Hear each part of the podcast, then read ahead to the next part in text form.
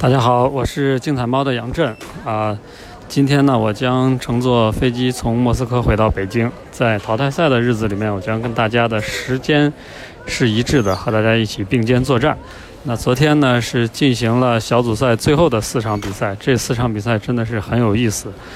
日本呢，最终啊，它的这个大结局是和塞内加尔同分儿。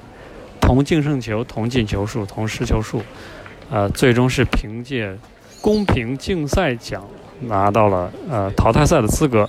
呃，所谓公平竞赛奖，就是他的得黄牌数比塞内加尔少。呃，但是呢，日本却通过一个不那么公平的竞赛方式，嗯，拿到了这个他们想要的结果。因为在零比一落后波兰的情况下呢，日本居然是选择了在后场倒脚而不去进攻。最终把最后的这十分十分钟的时间吧，给消磨光啊。然后另外一边呢，塞内加尔呢也没有办法说对哥伦比亚的这个后防线制造什么太大的威胁。最终好像双方有一种颇为默契的感觉，是让日本出现了。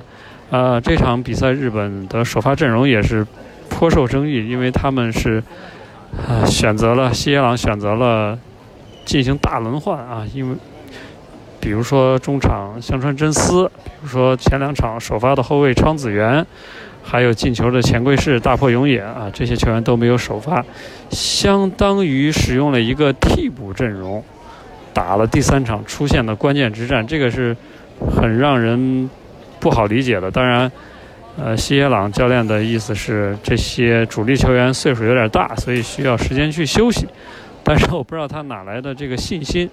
啊，认为他们一定会拿到出线资格呢？呃，可能塞内加尔是不是在那边的表现有点太疲软了？那这个组的呃结果结束之后呢，另外一个小组更是有意思啊！英格兰和比利时在最后一轮小组赛之前也是同分同净胜球啊，两支球队如果说最终打平的话，要比较。黄牌数，那么当时比利时的黄牌数是三个，英格兰是两个，而且这个世界杯的淘汰赛前面的比赛都已经打出来了，上下两个半区的这个赛程差异非常的明显，呃，上半区是强队云集，法国、巴西、阿根廷啊，这都是夺冠的热门球队，那么下半区好像只有克罗地亚啊这样的球队值得一提，所以呢，这场比赛。到底英格兰和比利时谁会去为了去下半区而故意输掉比赛呢？成为赛前一个很焦点的话题。结果呢，这场比赛双方教练也是派出了几乎全部的替补阵容，啊，但是呢，比赛当中比利时是先吃了两张黄牌，这也就意味着英格兰胜或者平，他们都会拿到小组第一。但就在这个时候啊，贾努扎伊啊，一个从英超走出来的球员。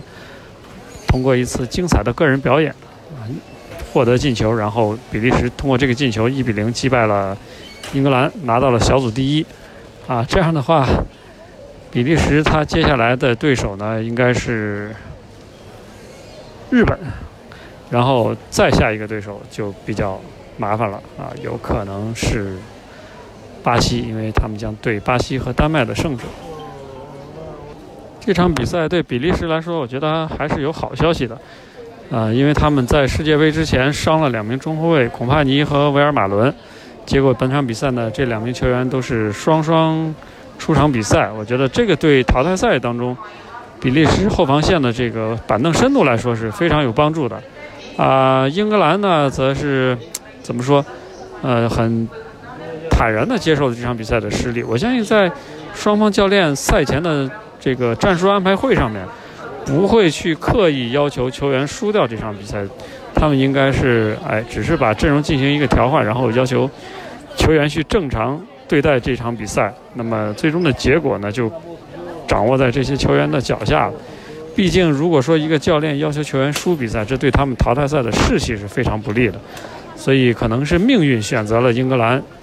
呃，要去下半区，然后给了实力更强的比利时一个残酷的挑战。那么在淘汰赛的对阵当中呢，呃，上半区的对决几乎是场场精彩。那下半区可能相对来说是含金量吧，或者说精彩程度呢会稍微差一些。